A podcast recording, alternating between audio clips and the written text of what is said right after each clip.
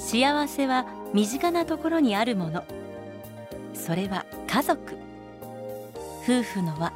親子の絆を確かめ合い深め合う。そんな家族円満のヒントをお届けします。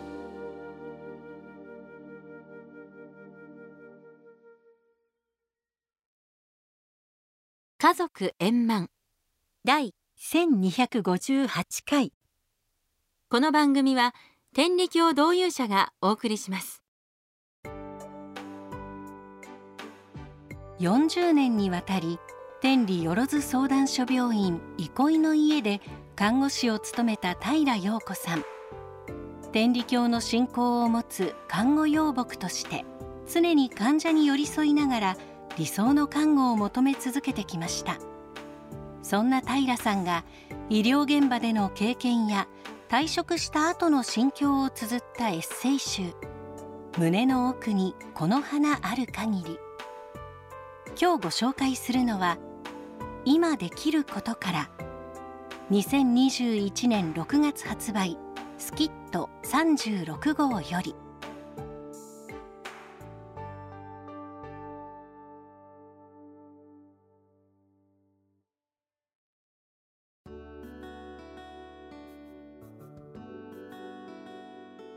通勤路の途中のある民家の近くでいつも3匹の猫を見かけた。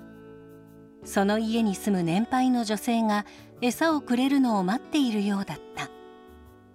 ある時その女性が入院した。猫たちはその後もじっと待っていたが冬が来る少し前に姿を見せなくなった。今頃どうしているだろう。私にできることはなかったか。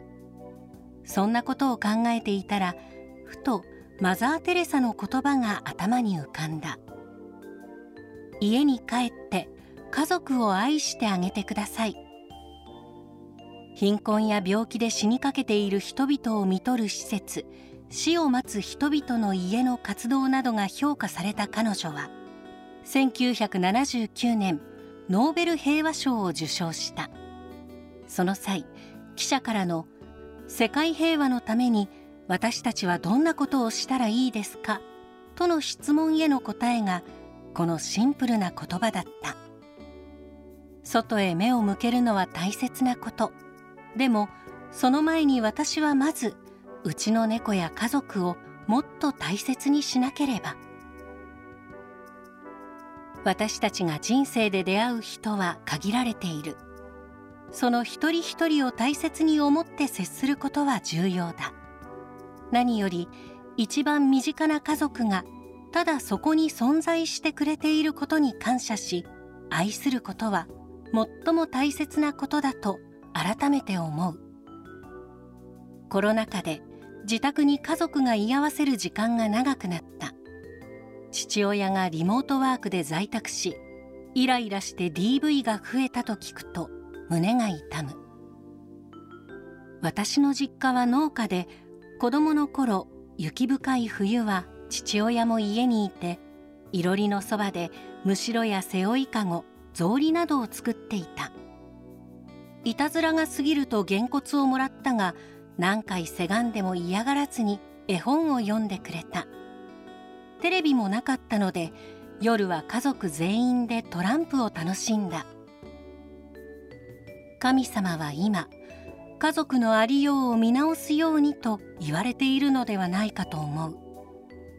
社会の基本単位である家族がむつみ合って暮らせぬようでは世界助けなど到底おぼつかない。ついわがままが出やすい家庭は陽気暮らしの修行道場ではないかとこの頃思っている。私は40年間重症の患者さんの看護に携わってきた。現場の看護師はいつももっと良い看護を実践しなければと焦り理想と実際との狭間で心を倒すこともある。そんな時今日担当する患者さんにできるだけ喜んでもらえる看護を実践することに集中しよう。それを繰り返していたらはっと気がつけばいつの間にか多くの人を救っていたことになる。あのマザー・テレサもそうやって生きてこられたそうよと慰める。するとそうかそれでいいんですよねと少し元気になってくれる。例年なら看護協会会長として県内の看護学校の入学待望先生卒業などの式典で祝辞を述べるのだがこの1年間は規模縮小で招かれていない。コロナ禍だからと言い訳して何もしないでいることもできる。がそれでは使命は果たせない。今できることは何かと考えた。そこでコロナ禍で十分な実習ができないまま不安を抱えて卒業する看護学生にビデオメッセージでエールを送ることにした。内容は新人看護師が忘れてはならない。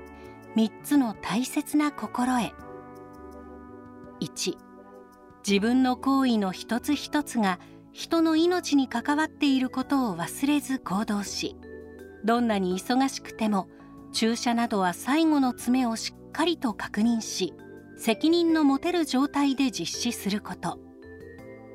2患者さんに負担をかけるので決して一人で無理をせず不安が強い時やいつもと違うと思った時はすぐ判断のできる上の人に直接見てもらうこと。3担当する患者さんに心から関心を寄せて声をかけ何かの処置で病室に行ったら立ち去る前に他に何か心配なことやご用はありませんか？と一言聞くようにすること。DVD にメッセージを託し県内の全看護学校に郵送した。届け。看護の心。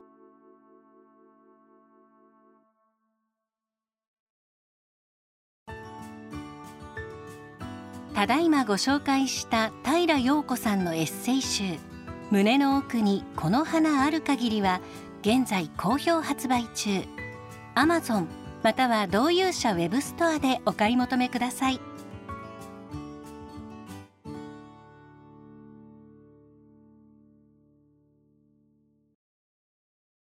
ランドセルを通して思ったこと。和歌山県在住岡貞則。今回は次男が小学校に入学する前の話をしたいと思います。小学生になると子供たちはランドセルを背負って登校しますがそのランドセル結構いい値がします。6年間使うものだから丈夫に作られているわけですが値段は数万円します。我が家は天理教の教会で教祖親様の「廃り物身につくで」という教えを胸に生活しています。廃り物とは不要になったもののことで身につくとはここでは魂に徳をつけるという意味になるかと思います。つまり物を大切に使うこと使い古しのものでも丁寧に使わせていただくことが幸せになっていく元であると教えられているのです。そこで少しでも節約をして次男の魂に徳をつけさせてやりたい。そして将来世のため人のために働く人間になってもらいたい。そんな思いでインターネットのフリーマーケットのサイトで中古のランドセルを安く買えないかと検索していました。すると全国から出品されたランドセルの一覧がずらっと表示されるのですが現地に取りに来てくれる人という条件がほとんどでした。その中で奈良県天理市1000円。という表示が目に飛び込んできました。しかも男の子用の黒いランドセルで新品カバーもつけます。とあります。ただ画面で確認すると6年間使ったせいで少し横に傷が入っていました。私は全国の市町村からの出品リストの中で天理という場所が目に飛び込んできてしかも破格の安さということに何か神様のお働きを感じました夜分遅くでしたがその出品者の方にメールを送るとすぐに「天理のスーパーの駐車場で引き取りをお願いします」と返信が来ましたそして「どちらにお住まいですか?」と聞かれたので実は和歌山に住んでいるのですが天理教の信者なので天理にはしょっちゅう行きますついてはそれまでお取り置きできないでしょうか？と返信するとそちらが来れる日で大丈夫ですよとのことでした。ただ6年間使っていますし傷も入っているので心配です。大丈夫でしょうか？とあったので私は「廃り物身につくで」という親様の教えをもとにいえいえ備品でなくてもかえって子供に徳をつけさせてやれると夫婦ともども喜んでいます。と送りました。すると最後にはやはり天理教様の教えは素晴らしいですね。私も同じ親として頭が下がります。と返信してくださったのです。思いがけず教えを伝える機会にもなったのだなぁとしみじみ感じているとその時不思議なことが起きました。寝ていた次男が突然起きてきたのです。次男は3歳頃から半年に一度ぐらい夜中に突然目を覚まし大声を上げながら動き回ることがありました。最初は怖い夢を見たのだと思い大丈夫やでお父さんとお母さんがそばにいるからなと明るい部屋でなだめるのですが10分近くわめいたりするのです。その都度神殿に連れて行き神様にお願いをさせていただいていました。こういうことがあったので心配していたのです。そしてこの時もまさにそのパターンの起き方だったのでまた動き回って大声を出すと思い部屋から出ていかないように抱きかかえようとしました。するといつもと様子が違いその場にしゃがみ込んで何も言わずに1分ほどじっとしてからまた布団に戻っていったのです。こんなこと初めてやね。と妻と目を合わせました。後日天理のスーパーの駐車場で相手のお母さんと待ち合わせてランドセルをいただきました。お母さんは改めて徳を積むという教えに感じ入ったようで。そういえば天理小学校の子って中古のランドセルを使っている子が多いですよね。皆さん大事に使っていてあれは天理教の教えによるものなんですね。私も生き方を考え直します。と言ってくださいました。それ以来次男が突然起きてくるという症状はなくなりました。あの日魂に徳を積ませてやりたいと実行に移したことと症状の収まりが立て合ったことに神様の深いおぼし飯を感じました。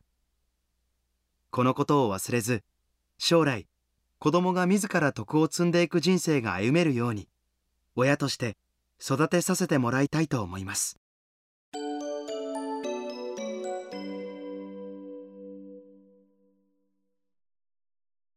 家族円満。第1258回。天理教導遊者がお送りしました。